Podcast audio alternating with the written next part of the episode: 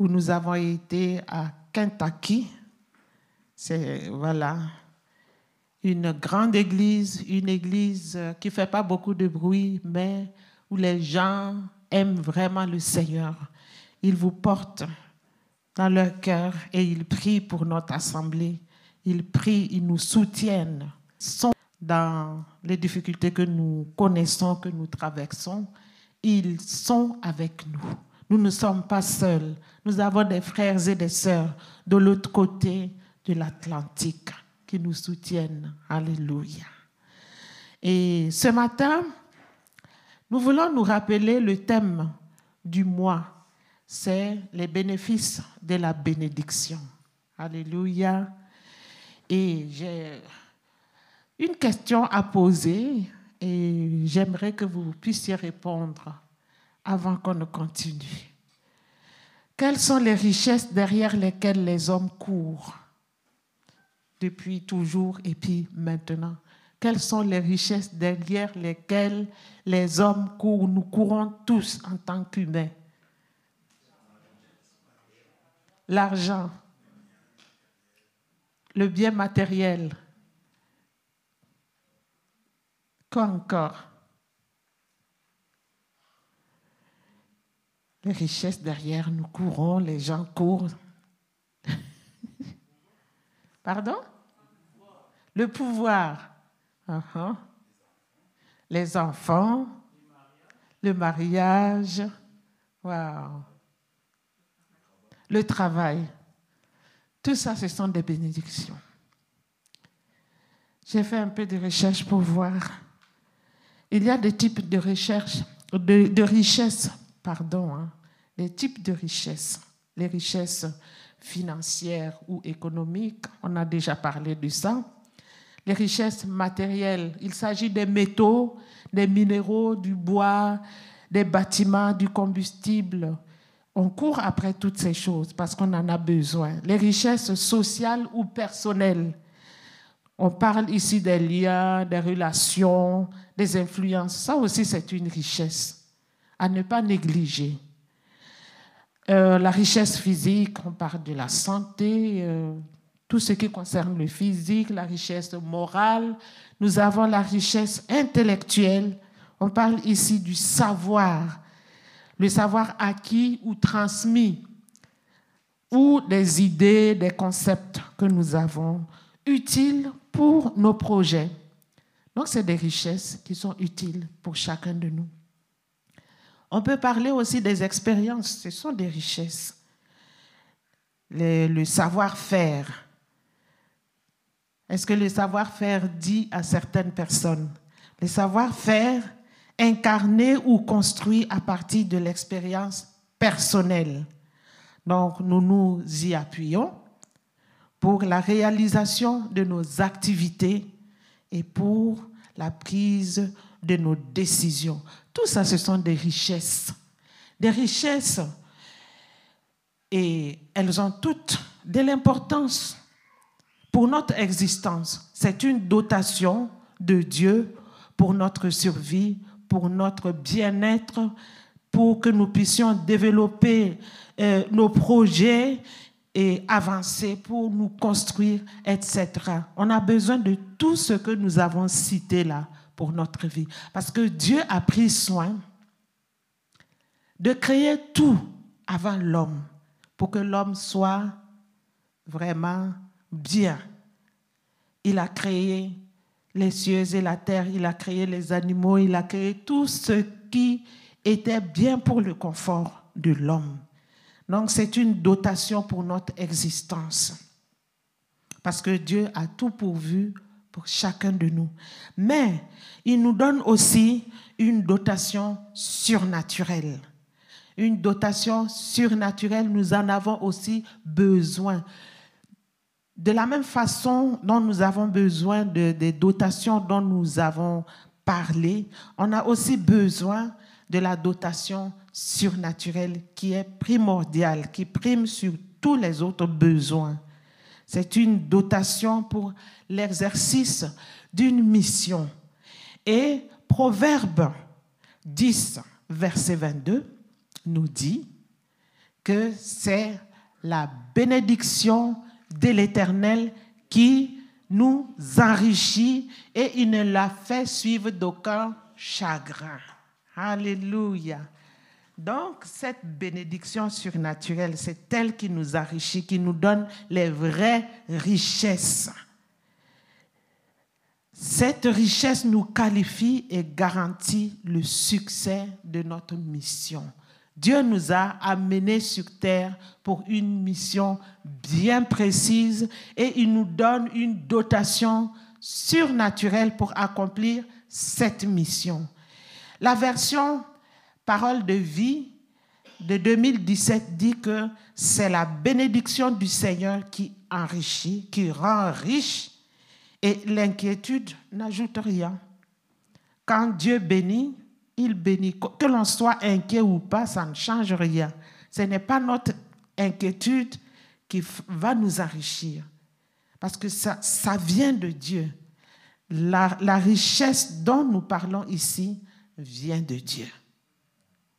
Et nous allons voir le récit d'un personnage biblique qui était loin et qui abonda de richesses spirituelles.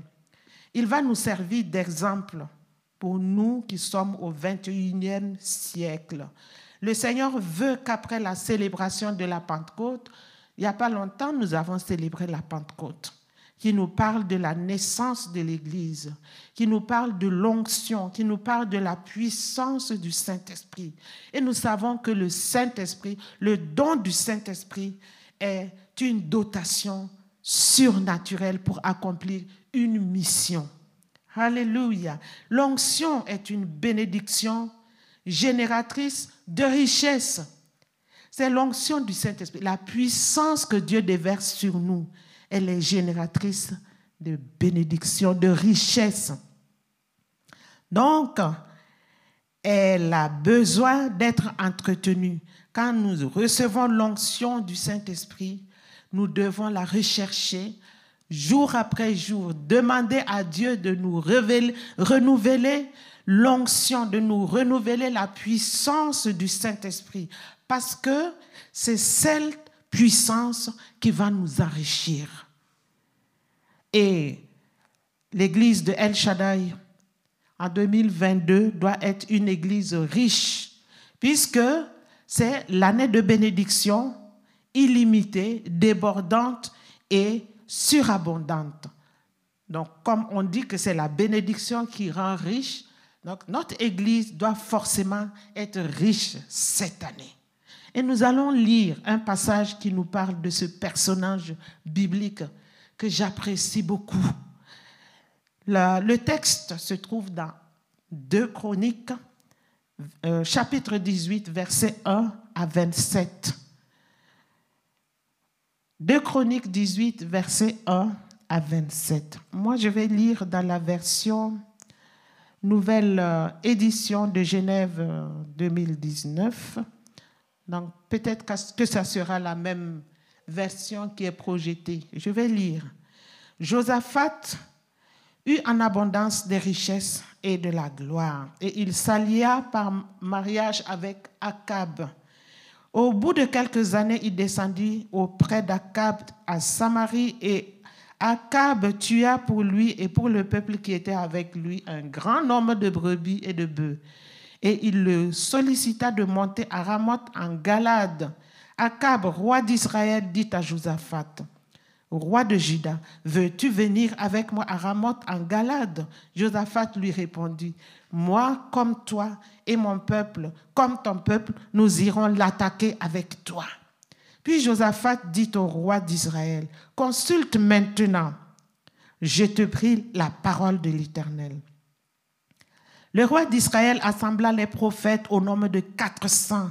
Il leur dit, irons-nous attaquer Ramoth en Galade ou dois-je y renoncer? Et ils répondirent, monte et Dieu la livrera entre tes mains.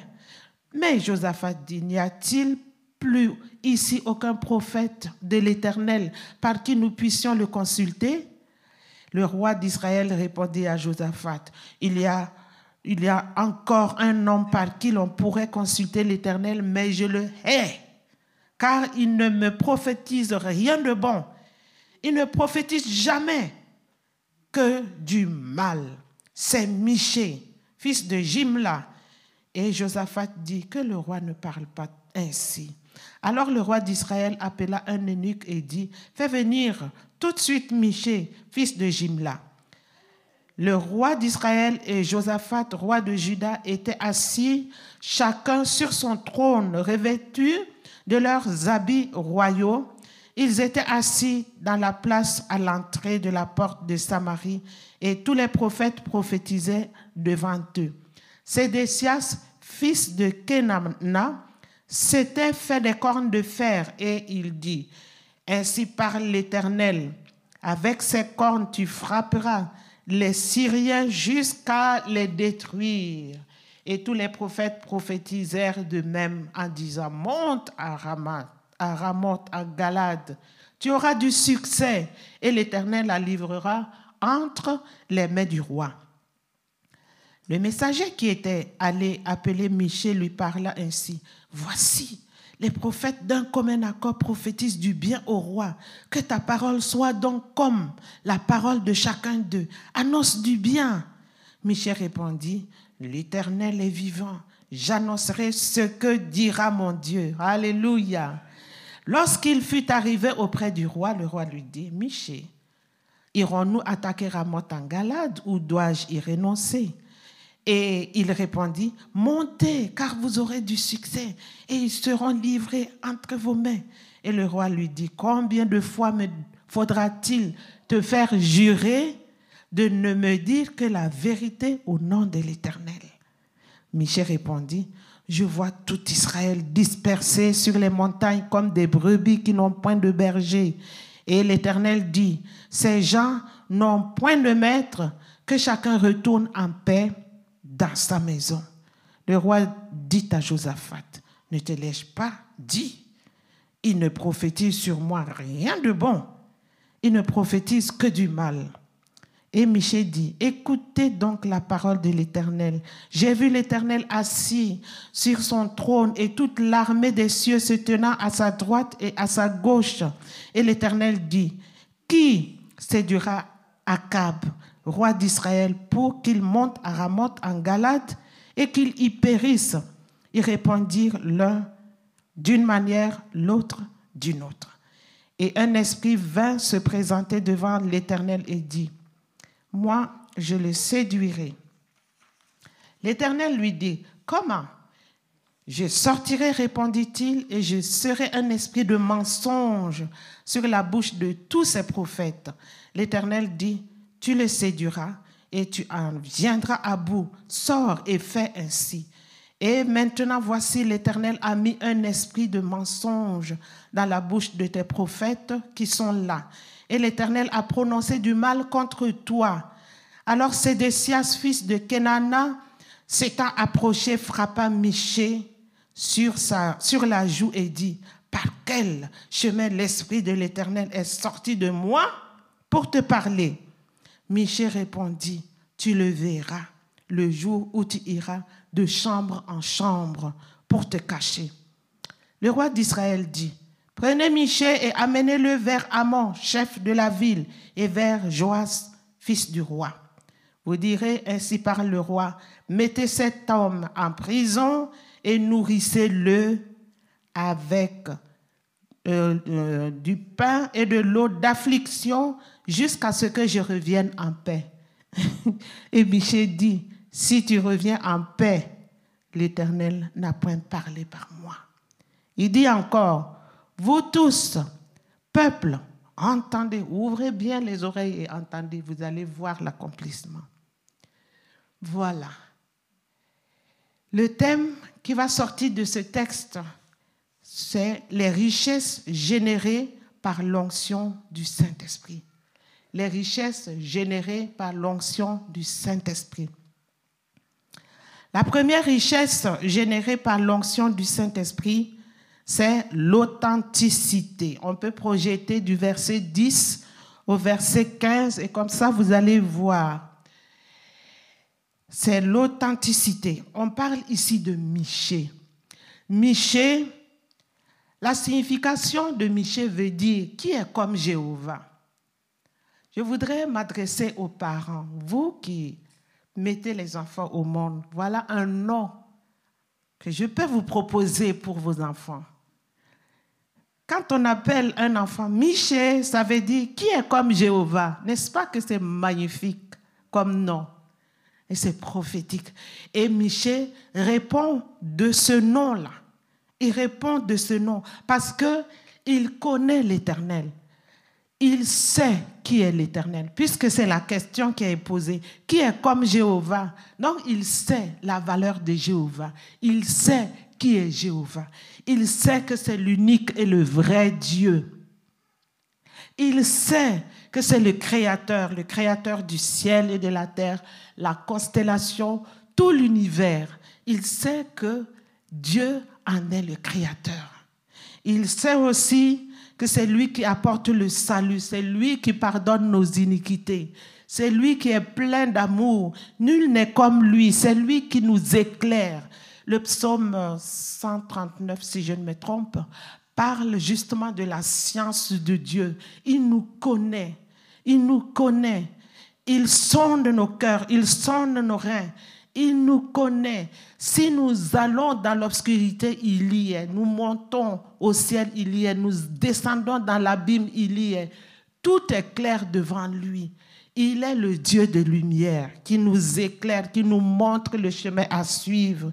Il est notre libérateur, c'est lui qui nous libère de tous nos ennemis. Tout ce qu'il dit s'accomplit. Michel le sait par expérience. Il le sait. C'est un Dieu de gloire. C'est un Dieu glorieux. Sa gloire remplit l'univers tout entier. Sa gloire remplit la terre. Sa gloire resplendit. Alléluia. Et il est le Dieu qui est plein de force. Nul n'est comme lui. C'est lui qui décide des combats. C'est lui qui nous engage dans les combats et qui nous exerce, exerce nos mains au combat. C'est lui l'éternel des armées. Il est le victorieux. Rien ne peut tenir devant lui. C'est lui qui donne la vie. Il est l'auteur de la vie. C'est lui qui nous guérit. Et la liste est longue. On, pourra passer toute la journée, on ne finira pas de décrire notre Dieu. Donc Michel était un prophète. Il avait reçu le don le ministère don de prophétie. Et il avait reçu l'appel. Donc c'était un prophète de vocation. Il avait reçu l'appel dès le ventre de sa mère. Et il exerçait cet appel d'une manière désintéressée. Tout à fait le contraire des 400 prophètes. Les 400 prophètes là, qui étaient là devant le roi Akab et le roi Josaphat, c'était des prophètes de métier. Et ils exercent, ils exercent leur métier là depuis Samuel. Ils sont des descendants de Nébim. Donc, leur ordre, c'est l'ordre des mendiants. Ils ne travaillent pas, ils vivent de la mendicité. Et ce sont des nationalistes. Et ils euh, sont complaisants envers le roi pour pouvoir profitiser des bonnes choses. Ils disent des bonnes choses. Ils prophétisent le bonheur pour les présents parce qu'ils ne travaillent pas. Ils prophétisent pour avoir à manger. Mais Michel, lui, il est resté tel qu'il devait être. Alléluia. Il est resté authentique. L'authenticité, c'est une richesse inestimable que Dieu donne. C'est une richesse que l'onction donne. Seulement ceux qui sont loin de l'éternel peuvent rester authentiques comme Miché. Alléluia. Ceux qui sont remplis de la puissance du Saint-Esprit peuvent rester authentiques. Donc, il est resté tel qu'il devait l'être. Il ne s'est pas laissé influencer par l'envoyé euh, du roi Akab quand il est arrivé au verset 12, hein, verset 12 jusqu'au verset 13. L'envoyé, l'eunuque qui aimait Miché voulait lui donner un conseil. Il lui a dit, il faut te conformer. Conforme-toi aux 400 prophètes là. Ils ont prophétisé du bonheur pour le roi. Le conseil que je te donne quand tu vas arriver, donne le même conseil. Dis au roi qu'il va monter à Ramoth et qu'il va être victorieux. Parce qu'il ne voulait pas euh, voir le prophète Michée euh, souffrir de quelque manière que ce soit. Vous savez, dans la vie, parfois, il y a des gens qui sont honnêtes, qui donnent des conseils de tout leur cœur. Mais ce n'est pas des conseils qui nous gardent dans l'autre. Le prophète, attention à ce genre de, conseils. Mais le prophète Michée, qui était un messager fidèle, a dit au, à l'énique là, moi je reste fidèle. Je vais annoncer seulement ce que je reçois de Dieu. Il n'a pas été influencé. Ce n'était pas un prophète influençable. Lui, il ne prophétisait pas pour son ventre. Il disait exactement ce que Dieu lui montrait, ce que Dieu lui donnait comme message. Alléluia. Il ne suivait pas le mouvement de masse. Il était tel qu'il devait être, un prophète ouais, un prophète rempli du Saint-Esprit qui faisait exactement la volonté de Dieu. Vous savez, chez nous, au Burkina Faso, on a un, un, oiseau qui apparaît au début de la saison pluvieuse, qu'on appelle Wenra. Donc, sa queue, là, sa queue, c'est vraiment un bel, un bel oiseau. Il est bleu, avec quelques dessins. Quand tu vois, il, donne de l'admiration. On le, on le regarde. Mais sa queue tourne dans la direction du vent. Quand le vent tourne à droite, sa queue tourne à droite. Si c'est à gauche, sa queue. Donc, si on te qualifie de queue de cet oiseau, ça veut dire que tu es instable. Mais nous voyons que Miché était stable. Il était stable. Il n'a pas suivi le mouvement de masse. Parce qu'il était en communion intime avec son Dieu. Et il a connu un changement à l'intérieur de lui-même. Ce changement lui a permis de ne pas se conformer aux autres prophètes. Il a préféré dire la vérité. Il s'est distingué des autres à cause de son intimité avec Dieu. Alléluia. Lui, il ne s'est pas laissé euh, devenir sourd ou aveugle comme les autres prophètes. Si vous lisez Ésaïe 42, verset 19, le Seigneur parle de son peuple, de son peuple qu'il qualifie de serviteur. Et là, le Seigneur parle justement d'une manière négative de ce serviteur, le peuple de Dieu. Il dit, qui est aveugle sinon mon serviteur? Et sourd comme mon messager que j'envoie, qui est aveugle comme l'ami de Dieu ou bien comme celui qui a reçu des bénédictions, aveugle comme le serviteur de l'Éternel. Mais Miché a marqué la différence. Il n'était pas sourd, il entendait vraiment la voix de Dieu. Et il ne s'était pas laissé aveugler comme les 400 prophètes, les faux prophètes. Il s'est distingué, il s'est distingué. Vous savez, aujourd'hui, l'Église représente Israël. Donc nous sommes aussi les serviteurs de l'Éternel. L'Église, ce n'est pas les quatre murs. L'Église, c'est toi, c'est toi, c'est toi, c'est moi. Nous sommes les serviteurs de l'Éternel. Et nous devons être comme Miché. L'Église euh, était représentée ici par Miché. Miché qui veut dire qui est comme Jéhovah. L'Église de Jésus-Christ sait qui est Jéhovah. Donc, nous pouvons nous appeler aussi des Michés, des Michés. Nous sommes des Michés, nous sommes une assemblée de Michés. Vous savez, le Seigneur veut attirer notre attention ce matin pour que nous puissions faire la différence. Parce que si nous recherchons vraiment l'onction de tout notre cœur, j'avais dit que la Pentecôte, l'onction n'était pas réservée seulement au jour de la Pentecôte. L'onction se cherche tout le temps. Ça doit faire partie de notre vie. Donc, l'onction, si nous cherchons la l'onction, si nous la recherchons, nous allons vivre la différence comme Miché, parce que l'onction fait toujours la différence.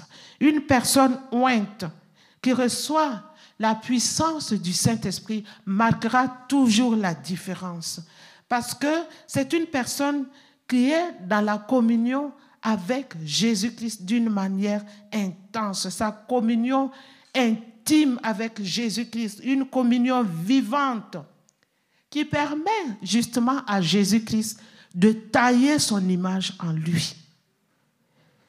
Tout doucement, mais sûrement, parce que l'image de Jésus-Christ ne se taille pas en un jour, en une semaine, en une année, c'est tout doucement. Mais le Seigneur arrive à tailler son image. Il lui donne sa forme au fur et à mesure que le temps passe.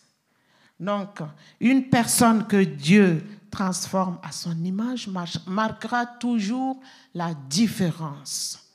Alléluia.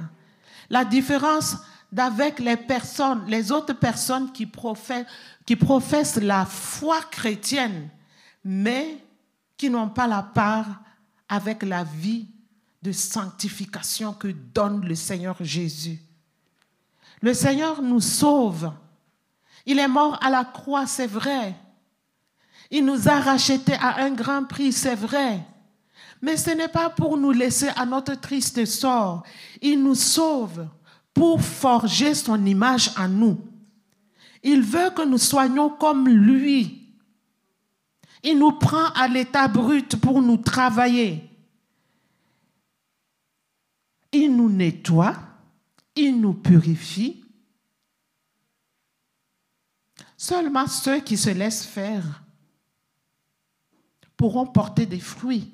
Et quand vous portez des fruits, pour encore porter plus de fruits, Dieu vient vous tailler, comme le vigneron, il vient tailler la vigne, il vient enlever les, les, saprophytes qui viennent se greffer et les, les branches inutiles.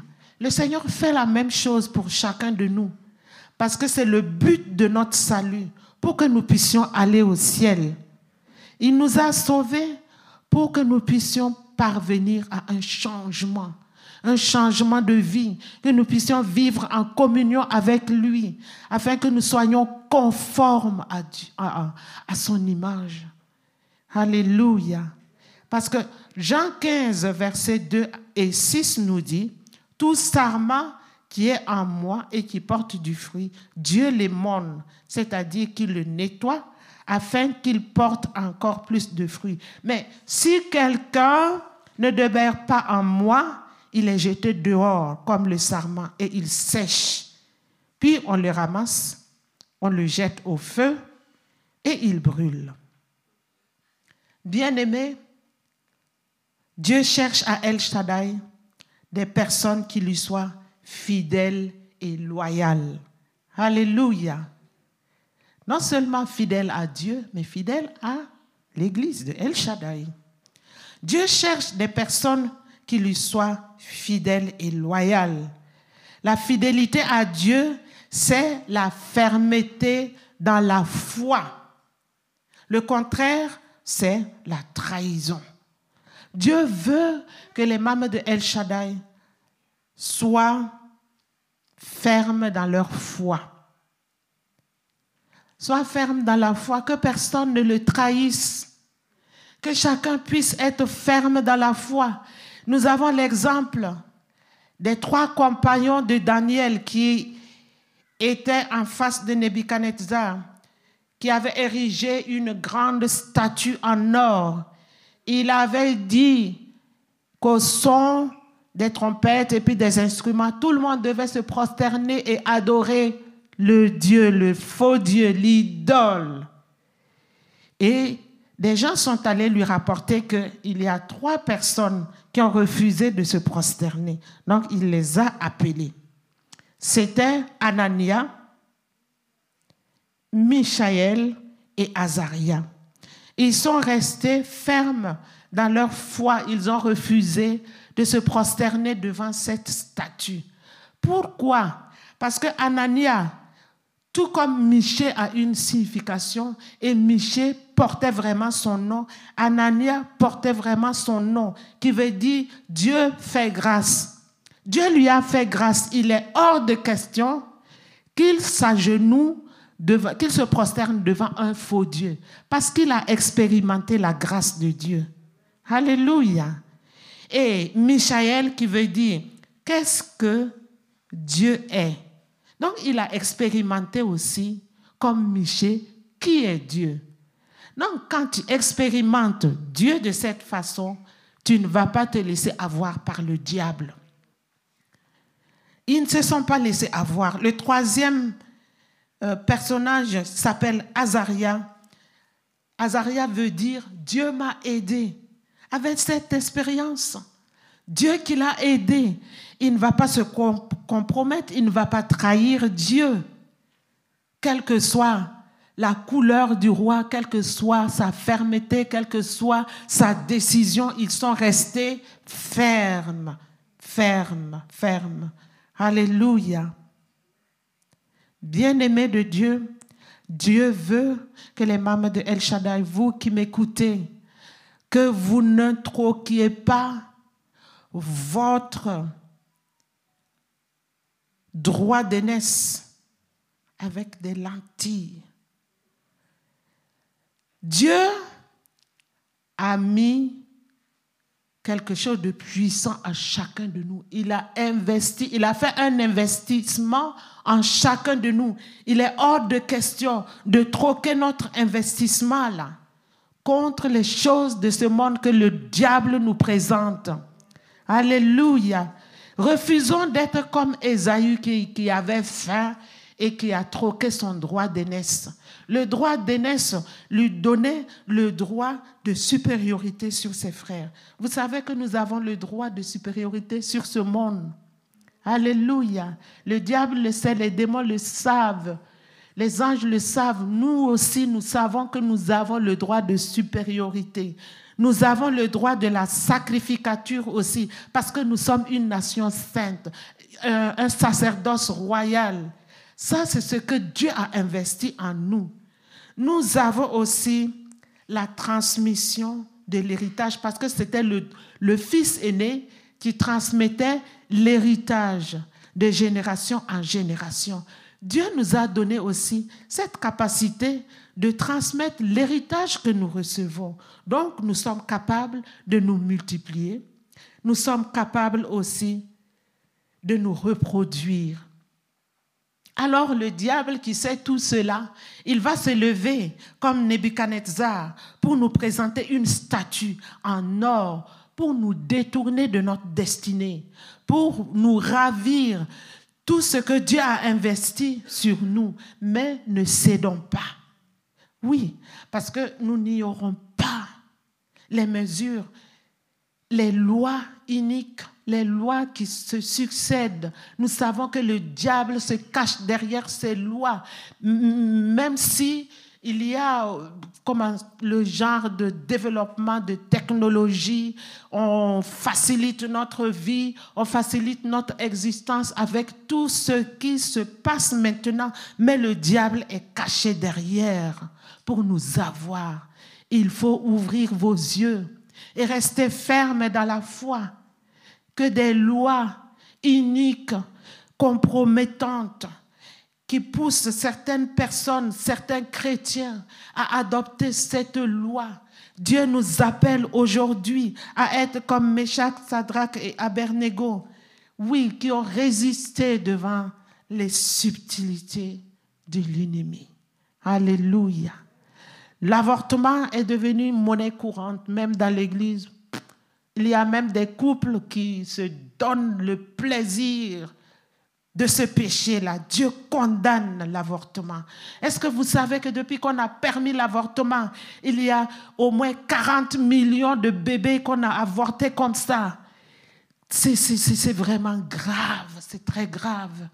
Et c'est banalisé. On peut faire tout ce qu'on veut. La femme a le droit de gérer son corps comme, il, comme elle veut. Bien-aimés de Dieu, ouvrons nos yeux ne tombons pas dans ce panneau. Le divorce est devenu facile. Il y a la facilité de divorce. Ça, c'est contraire à la loi de Dieu. Euh, les gens se moquent de ceux qui croient en Dieu.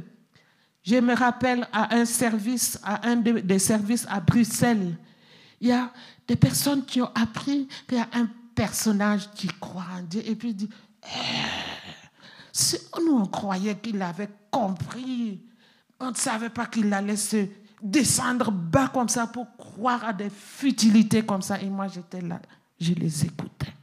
Vous voyez combien les gens ont rejeté Dieu. Quand tu dis que tu crois en Dieu, tu es devenu un extraterrestre. Alléluia. Je préfère être un extraterrestre. Soyons des extraterrestres. Croyons en Dieu. Gardons notre foi.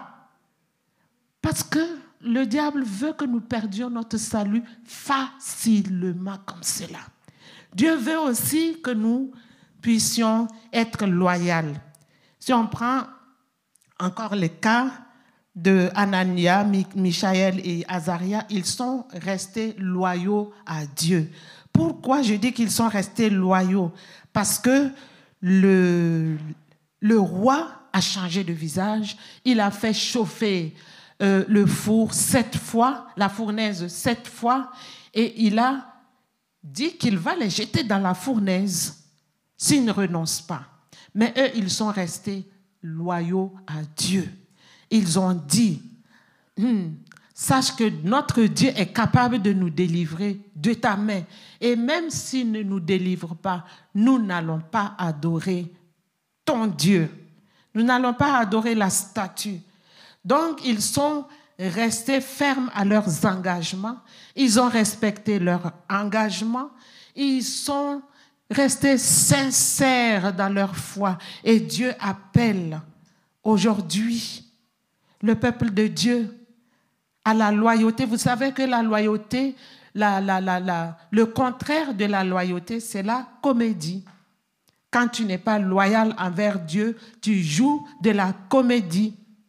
Tu es un acteur de cinéma. Tu es faux.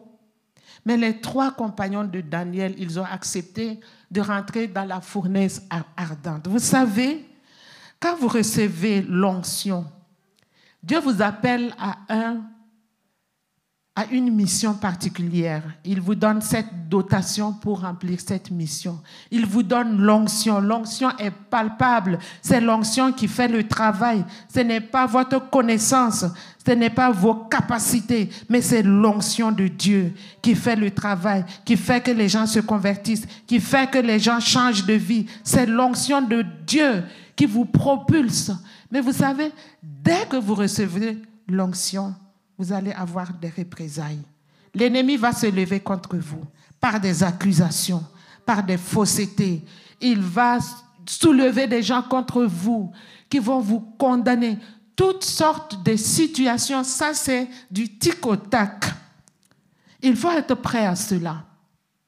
Quand vous recevez l'onction et vous êtes vrai comme ces compagnons de Daniel, il faut vous attendre à ce que le diable se lève contre vous.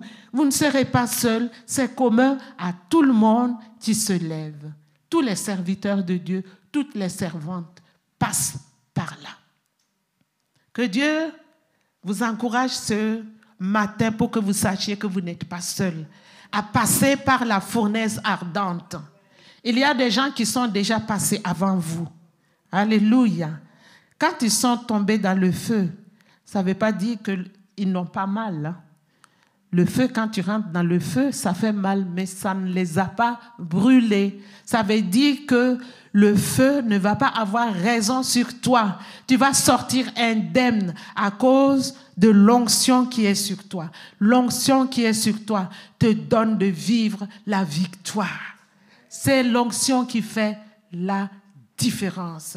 C'est l'onction qui brise le joug. C'est l'onction qui va te propulser. C'est l'onction qui va euh, montrer à tes ennemis qu'il y a un Dieu qui est avec toi. C'est ce que le roi a dit. N'avions-nous pas jeté trois personnes dans la fournaise? Maintenant, je vois quatre.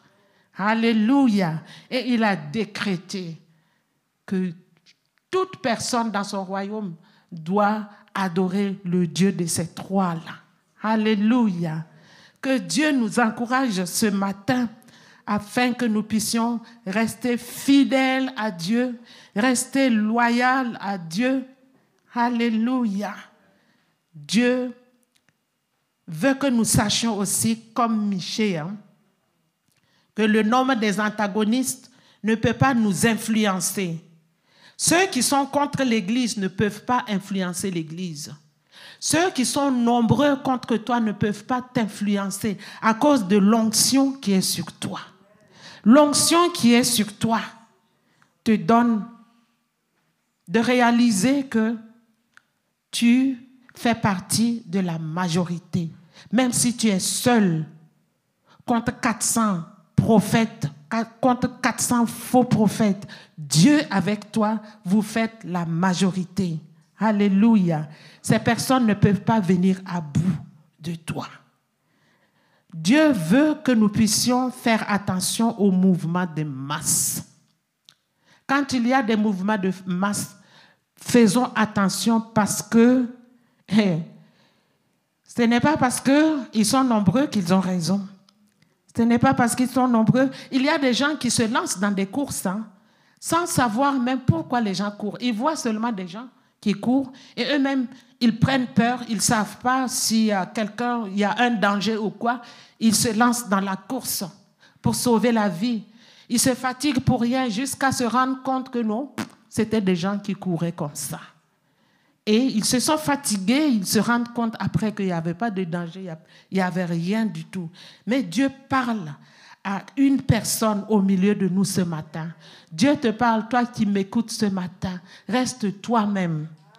Reste toi-même, ne cherche pas à copier ton voisin.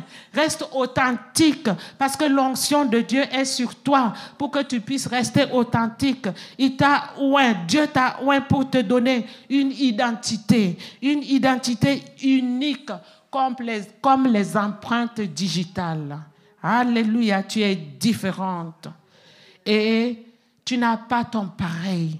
Donc ne cherche pas à te comparer aux autres. Ne cherche pas à te comparer aux gens de ce monde. Ne te laisse pas influencer par qui que ce soit. Reste toi, toi-même, reste authentique dans la foi. Alléluia. Dieu t'a oint pour former l'image de Jésus-Christ en toi, pour que tu sois à sa ressemblance. Donc ne cherche pas à copier les gens autour de toi. Ne rentre pas dans une course sans savoir pourquoi les gens courent. Oui. Alléluia. Reste toi-même. Vous savez, la solitude face à la multitude ne n'enlève rien à ton authenticité, ni à la vérité. Parce que la majorité n'a pas toujours raison. Hein. Le Seigneur Jésus-Christ, qui est notre exemple par excellence, il était seul contre tous. Tous l'ont condamné. Tous ceux à qui il avait fait du bien l'ont condamné. Ceux qui étaient contre lui l'ont condamné. Il paraissait seul, seul contre. Mais cela ne veut pas dire qu'il n'avait pas raison, qu'il n'était pas dans la vérité. En tout cas, il n'avait rien fait. Il était sans faute. Lui, il n'avait rien du tout fait. Donc, reste toi-même.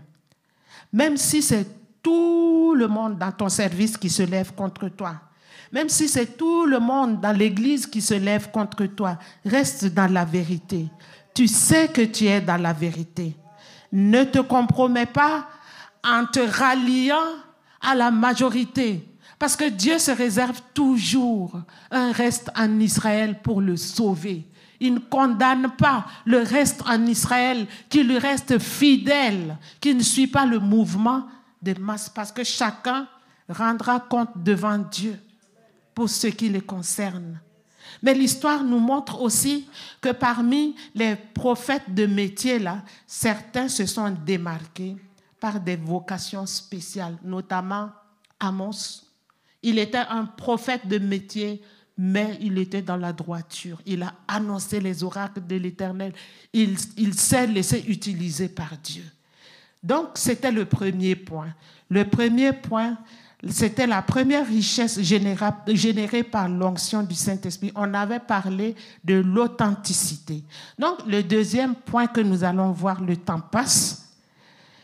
la deuxième richesse générée par l'onction du Saint-Esprit, c'est la compassion. La compassion du verset 16 au verset 19. On développe là la compassion. Michel, qui veut dire qui est comme l'Éternel, avait une réelle vocation. Il était empreint de compassion et même de compassion envers son ennemi. Le roi a dit qu'il ne l'aimait pas. Le roi a dit qu'il ne l'aime pas du tout, mais Michel avait de la compassion envers ce roi d'Israël, Akab, qui se comportait en ennemi. Parce que il était empreint de compassion. Se fondre à la masse pour l'amadouer, le condamner à la mort. Si Michel se confondait à la masse, ça veut dire qu'il il signait aussi la mort du roi. Parce que dans le contenu du verset 16, Michel dit clairement au roi, si on lit entre les lignes, va aller mourir à la guerre. Donc Michel lui déconseille le combat. Il lui déconseille, ne va pas, parce que tu vas mourir. C'était par compassion qu'il lui parlait. Il s'est distingué des autres prophètes par l'amour qu'il avait pour le roi. Il avait manifesté de l'amour pour son ennemi. Il était ému de compassion pour lui. Matthieu 3, 44, Matthieu 3, 44 nous dit, mais moi je vous dis, aimez vos ennemis, bénissez ceux qui vous maudissent, faites du bien à ceux qui vous haïssent et priez pour ceux qui vous maltraitent et qui vous persécutent. La compassion que Michel a manifestée, c'est la souffrance de voir que le roi allait mourir. Donc il souffrait de voir cela. La compassion, ce n'est pas de la pitié, parce que quand on a pitié de quelqu'un, on se met sur un piédestal et puis on méprise l'autre. Mais la compassion, c'est tout autre. Matthieu 5, 7 nous dit, Heureux les miséricordieux, car ils verront car ils obtiendront miséricorde. Alléluia. Vous savez, euh, les pionniers de l'Église au Burkina Faso, parmi eux, il y avait un homme de Dieu, un héros. Il était dans un village, c'était un cultivateur. Il a cultivé son champ de haricots. Le haricot, euh, chez nous, les haricots là se ça, ça, se ramifie, ça peut être long, long, long. Et le, les plantes de haricots portaient des fleurs et avaient commencé même à, à donner des gousses de haricots. Et un de ses voisins, qui était anti-Dieu, qui n'aimait pas le pasteur, qui voulait pas le voir, il était parti le provoquer, il est allé arracher les plantes de haricots pour aller donner à ses cochons. Et le pasteur l'a vu. Il est allé se mettre à côté de lui. Il a arraché, il l'a aidé à arracher. Et le méchant lui demande, mais qu'est-ce qui se passe? Il dit, non, vous êtes en train d'arracher le, le haricot pour donner à vos, animaux, non? Et je viens vous aider. Laissez-moi vous aider. Donc, il a bien aidé, il a bien arraché beaucoup de plantes, l'a chargé, lui dit, va donner à tes animaux. Il a exercé de la miséricorde envers ce méchant. Ça aurait été quelqu'un d'entre nous, ça allait être compliqué et difficile. Tout le village allait entendre et savoir que quelque chose s'est passé. Mais ce pasteur, ce pionnier, a montré la différence et ce monsieur s'est converti. Il a vu l'application de la parole de Dieu par les faits. Donc il s'est converti et il a entraîné le village. Ce monsieur aussi est devenu un pasteur, un homme de Dieu. Alléluia. Dieu interpelle quelqu'un ce matin, aujourd'hui, ce matin, à El Shaddai. Toi qui me regardes, Dieu interpelle quelqu'un.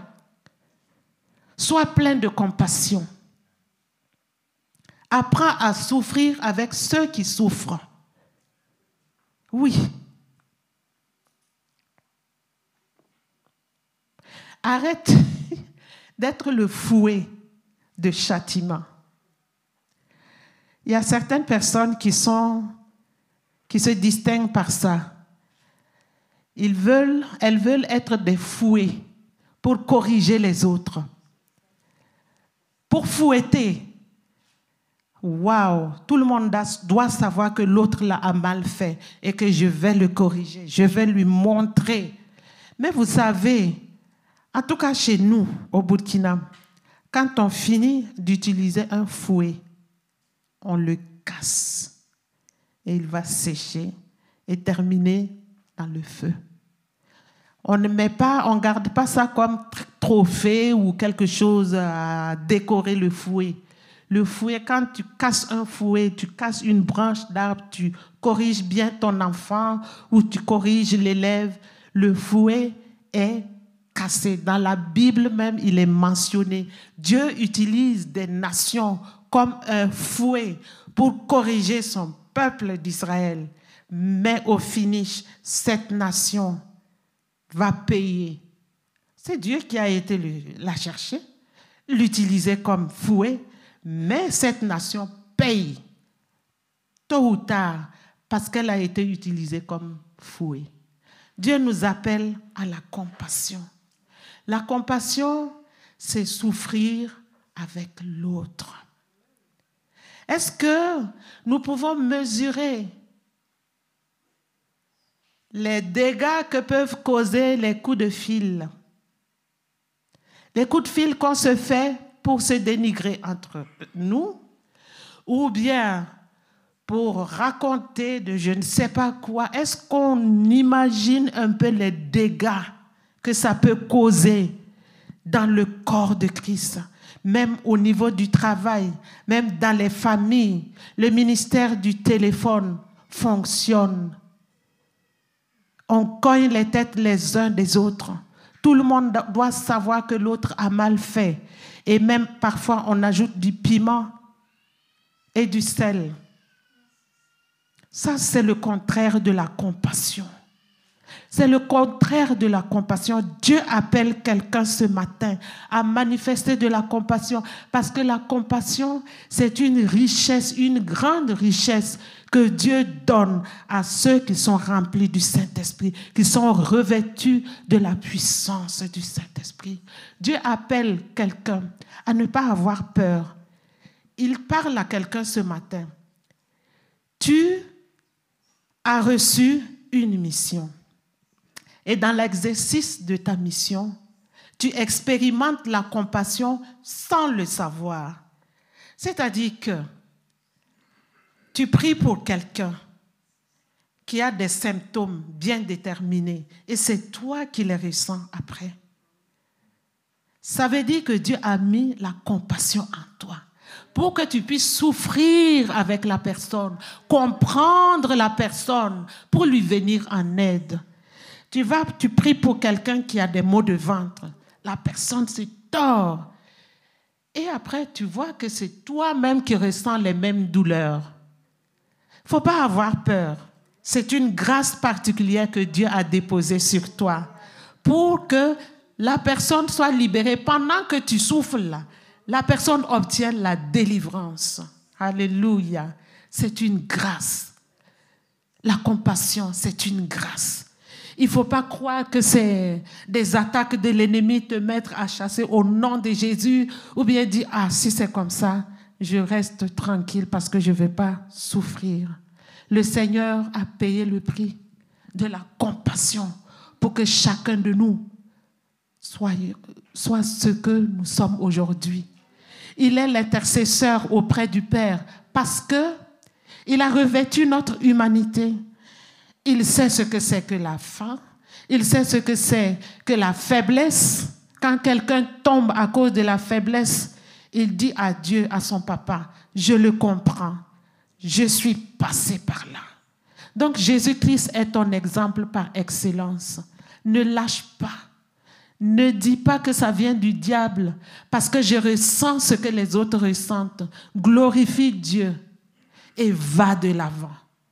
Parce que ce n'est pas donné à tout le monde. Alléluia. Parce que la compassion, c'est souffrir avec les autres. Dieu appelle une autre personne ce matin à être riche de compassion. Pourquoi? Parce que le monde dans lequel nous vivons aujourd'hui a besoin de compassion. Et seul le Saint-Esprit peut nous donner cet équipement, cette richesse incalculable. Soyez riches en compassion, poursuivez-la comme de l'or vous savez, il y a eu des moments de ruée vers les gisements d'or, de diamants et puis d'autres de pétrole. Même dans mon pays, on connaît tout ce qui se passe là, le terrorisme à cause des découvertes, à cause des gisements de, minéraux qui sont là. Mais la compassion est plus valeureuse que toutes ces pierres précieuses vers lesquelles nous pouvons courir. Vous savez, Jésus-Christ opérait des miracles par compassion. Il a nourri des foules par compassion. Il a sauvé des gens par compassion. Et il nous transmet la même chose. Il a dit à son Père, ce que tu m'as donné, je le leur ai donné. Donc tout ce que Jésus a reçu, il nous l'a donné aussi. Il le faisait par compassion. Il était plein de compassion. Il était ému de compassion. Et il nous transmet ce flambeau. Soyons riches en compassion. Alléluia. Alléluia. La compassion crée le rapprochement. Vous savez, l'exemple du bon samaritain nous parle du prochain. Qui était son prochain? C'est quelqu'un qui voulait poser une question piège à Jésus, mais Jésus répond, c'est celui qui a sauvé le, le, monsieur qui est tombé entre les mains du brigand, c'est celui-là qui est le prochain. La compassion crée des prochains. Ça brise les chaînes de la violence. Ça ouvre la porte de l'unité et ça rend fort. La compassion est aussi une preuve d'amour. Alléluia. Nous nous sommes en sécurité, confiants. Nous nous sentons bien compris et entourés parce que Dieu est plein de compassion pour nous. Donc si nous avons la même compassion envers les autres, c'est comme ça qu'ils vont ressentir aussi. Ils vont se sentir en sécurité. Alléluia. Je vais aller vite parce que le temps passe vite et je tiens à terminer. Le troisième point, c'est la troisième richesse générée par l'onction du Saint-Esprit. C'est le dévouement. L'histoire, le récit de Michel nous montre qu'il était dévoué. Le dévouement, c'est l'abnégation. Ce récit, c'est du verset 20 au verset 25. Euh, le dévouement, c'est l'abnégation, le sacrifice, la bonté, c'est l'action de sacrifier sa vie, ses intérêts à quelqu'un ou à une cause.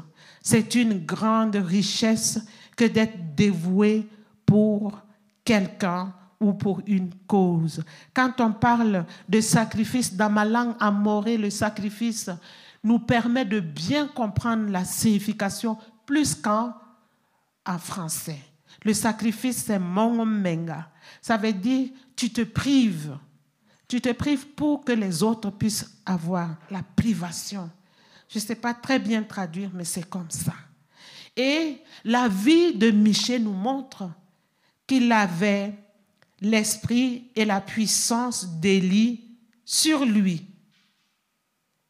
En tout cas, ce qui brûlait son cœur, c'était la conversion des 400 prophètes ces 400 faux prophètes. Il voulait qu'ils parviennent à la repentance. Il voulait aussi que le roi Akab parvienne à la repentance. Il voulait aussi que le roi Josaphat cesse, pardon, que le roi cesse d'être séduit par le roi Akab. Il s'était allié avec Akab par le mariage de leurs enfants. Donc il s'est laissé séduire comme ça entraîné dans quelque chose qui pourrait lui coûter la vie. Et Michel, qui avait l'esprit et la puissance de Dieu qui était en Élie, s'est levé pour leur cause. Vous savez, le roi Akab était comme Salomon. Il, il avait le prestige de Salomon. Il avait la même ouverture d'esprit que Salomon. Et il avait une puissance militaire plus que Salomon. C'était pas n'importe qui ce roi-là. Et la Bible lui donne beaucoup de, chapitres. Son récit occupe beaucoup de chapitres, plus que les autres rois, parce qu'il était très important. Et il s'est allié avec, euh, il, il, il a marié Jézabel par stratégie pour protéger son pouvoir, pour protéger son pays. Et si nous regardons bien les différentes alliances qu'il a faites, c'était bien étudié. Il était très intelligent pour le protéger. C'est pour cela qu'il a régné pendant un certain temps. Mais son alliance avec Jézabel l'a entraîné à l'idolâtrie. Il a péché contre Dieu et il a entraîné le peuple d'Israël a péché contre Dieu. Vous voyez? Jusqu'où il est tombé bas. Et pour cela, Dieu a tenu un conseil dans le, dans le ciel pour pouvoir le tuer. Et il y a un esprit qui a trouvé le bon moyen pour venir mettre l'esprit de mensonge dans, les, dans, dans, la, dans le cœur des 400 prophètes afin de pousser Akab au champ de bataille pour que Dieu puisse le tuer. Mais il a quand même envoyé Michée pour lui exposer toute cette vérité dans l'espoir qu'il change de comportement. S'il changeait de comportement, s'il se remettait en question, parce qu'il y a un autre roi, un autre roi qui s'appelle Manassé, c'est le fils de, d'Ézéchias. Vous savez que Ézéchias a apporté la réforme spirituelle dans Juda. Et il a ramené le cœur des, enfants d'Israël à Dieu. Mais après sa mort, c'est son fils Manassé qui connaissait bien la parole de Dieu, qui, on pouvait dire comme Michée, qui est comme l'Éternel. Il sait qui est, l'Éternel. Il sait que Jérusalem était le lieu où la gloire de Dieu devait se manifester. Il sait que le temple de Dieu est le lieu où la gloire de Dieu devait se manifester. Mais là, il a envoyé, il a amené des, des, statues, des idoles dans le temple de l'Éternel, dans les parvis. Il a adoré l'armée des cieux. Il a consulté des voyants, il a consulté les nuages, il a fait tout ce que l'Éternel interdisait sciemment. La parole de Dieu a dit qu'il le faisait pour provoquer la colère de Dieu. Vous voyez ce méchant. Il connaissait la vérité vraie, mais ce n'était pas son problème. Lui, il voulait irriter Dieu. Et Dieu a envoyé un prophète pour lui dire, à cause de ce que tu as fait, puisqu'il a entraîné le peuple de Dieu aussi dans le péché, Dieu a dit, déportation, vous serez déportés. Et il s'est humilié. il est entré en lui-même. Il a vu que ce qu'il a fait n'était pas bien. Quelqu'un qui voulait irriter Dieu, il s'est humilié devant Dieu. Il a demandé pardon. Il a renoncé à tous ses projets. Il a rétabli le culte. Il a détruit toutes les idoles que lui-même avait envoyées. Et puis il a euh, parlé au peuple de Dieu pour le, ramener à Dieu. Et c'est ce que Dieu voulait pour le roi Akab. Mais il n'a pas compris. Sédécias aussi n'a pas compris que Michée était un envoyé de Dieu pour pérenniser sa vocation. Et la vocation des 400 prophètes là aussi. Il voulait apporter une rectification dans leur vie en dénonçant leurs mensonges, en mettant en relief leur état d'esprit, la vie du péché, comment ils mettaient de côté la voix de Dieu, ils fermaient leurs oreilles pour contenter le roi afin d'avoir à manger. Michée a dénoncé tout cela pour qu'ils puissent revenir sur leur, euh, de leur mauvaise voie et embrasser la vraie vocation de prophète. Mais comme Sédécias n'a pas discerné, il a méprisé Michée. Il lui a donné même une claque par où l'Esprit de Dieu est passé par moi pour rentrer en toi pour que tu puisses parler. À cause de cela, il a été disqualifié. Ce que je veux dire au peuple de Dieu,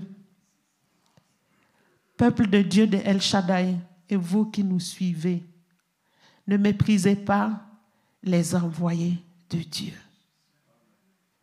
Les nouvelles personnes que Dieu envoie disent dans ton service, soit dans ta famille, soit dans l'église, peuvent être une réponse à ta prière. Tu dis, Seigneur, je vais te servir. Remplis-moi du Saint-Esprit. Remplis-moi de ton onction. Je vais te servir. Je vais faire ci. Je vais faire ça.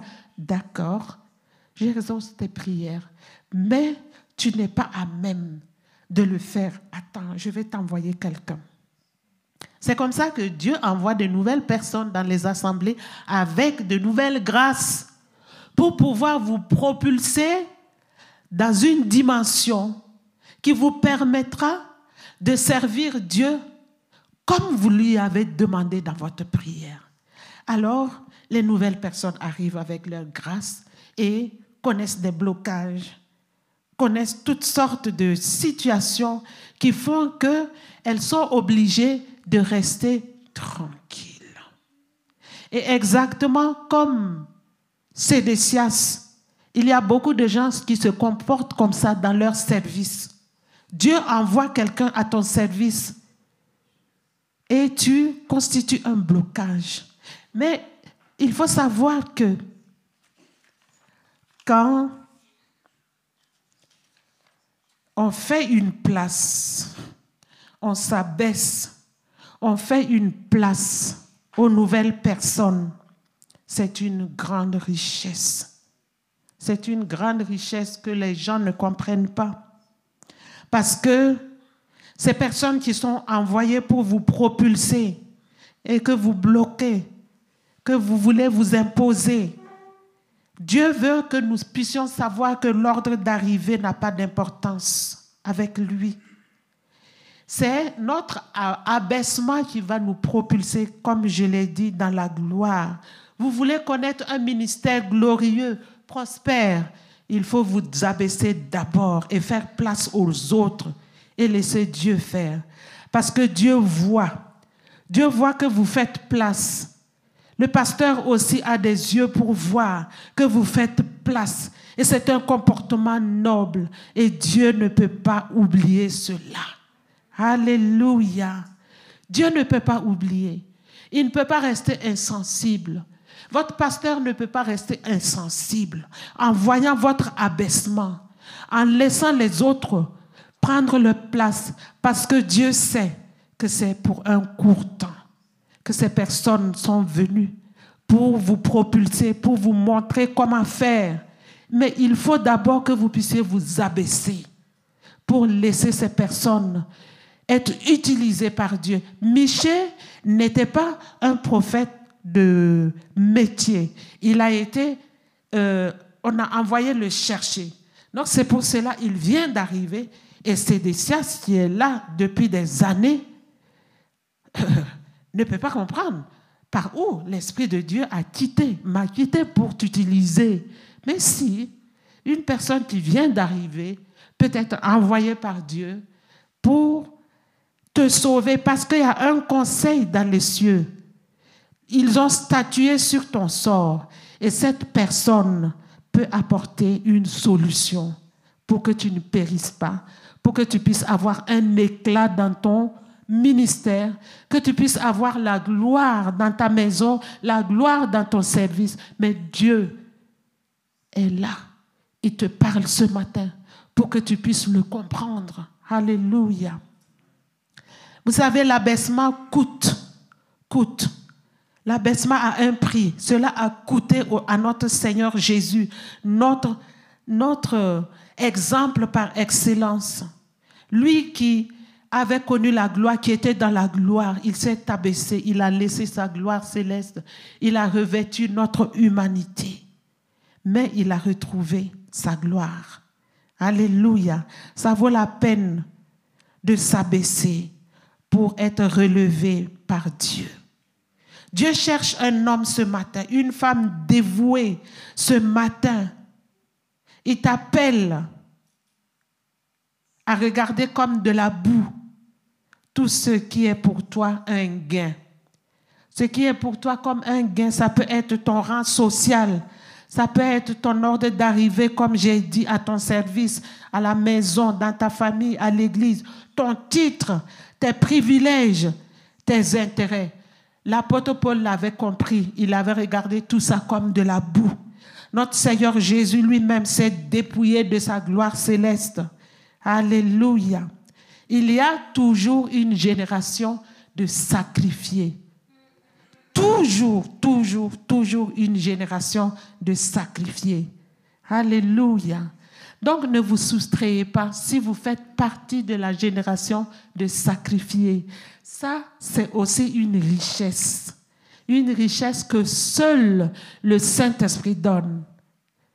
Quand le Saint-Esprit te donne cette capacité, toi-même, tu ne comprends pas pourquoi tu arrives à faire toutes ces choses-là. C'est parce que tu es revêtu de la puissance du Saint-Esprit. Dieu veut que tu acceptes de te vider pour tout retrouver en Jésus-Christ. Et Dieu veut te valoriser ce matin par ton dévouement. Il veut déposer sur toi l'esprit et la puissance d'Élie pour ramener des cœurs à Dieu. Alléluia. Et il veut te combler ce matin de cette richesse qui est perdre pour retrouver. Que Dieu vienne à notre aide ce matin. Que toute la gloire lui revienne. Alléluia. Que Dieu nous aide à rechercher toutes ces richesses que seule l'onction peut donner. L'onction de Dieu peut nous donner toutes ces choses qui sont de la folie pour les, pour les gens de ce monde, mais pour nous qui sommes l'Église, c'est une richesse. Dieu nous appelle ce matin à être remplis de ces richesses impérissables que donne le Saint-Esprit. L'authenticité, ce n'est pas la compromission. Deuxièmement, la compassion. Et troisièmement, le dévouement. Que Dieu nous aide. Alléluia. Nous allons nous tenir debout afin que nous puissions prier et demander la grâce de Dieu. La grâce de Dieu, que nous puissions rechercher le Saint-Esprit, rechercher la puissance du Saint-Esprit survenant d'en haut sur nous, afin que nous puissions être riches en authenticité, être riches en compassion, être riches dans la consécration. Nous pouvons nous tenir debout. Seigneur notre Dieu, Seigneur notre Dieu, notre roi, tu nous as parlé, tu nous as parlé ce matin parce que tes richesses Alléluia. La bénédiction que tu répands sur nous, c'est elle qui nous enrichit. Et nous voulons être riches en compassion. Nous voulons être riches ce matin. Alléluia, en authenticité. Nous voulons être riches en fidélité, en loyauté. Nous voulons être riches ce matin. Alléluia, en perdant tout pour retrouver tout en toi. Savoir perdre pour gagner. Merci de nous revêtir encore de ton onction, de nous amener encore plus haut, plus haut, plus haut. Oui, Seigneur, dans ta présence. Merci de glorifier ton nom en ce moment. Alléluia. Saint-Esprit de Dieu, nous déclarons encore notre dépendance totale vis-à-vis de toi. Pour, oui Seigneur, entrer dans cette dimension, la dimension dans laquelle tu veux nous introduire en tant qu'Église. Alléluia. Pour que nous puissions tenir ferme devant les ruses du diable qui veut nous dépouiller de tout ce que tu as investi en nous. Nous voulons les garder, Seigneur, précieusement. Garder notre salut. Garder la place. Oui, Seigneur, occuper la place que tu es en train de préparer là-haut dans les cieux. Parce que tu reviens nous chercher pour que nous puissions vivre l'éternité avec toi. Que personne ne se compromette au nom de Jésus-Christ notre Seigneur. Manifeste-toi et nous donnerons la gloire à Jésus-Christ notre Seigneur et notre Sauveur. Amen, Amen et Amen. Alléluia. Acclamons la parole de Dieu.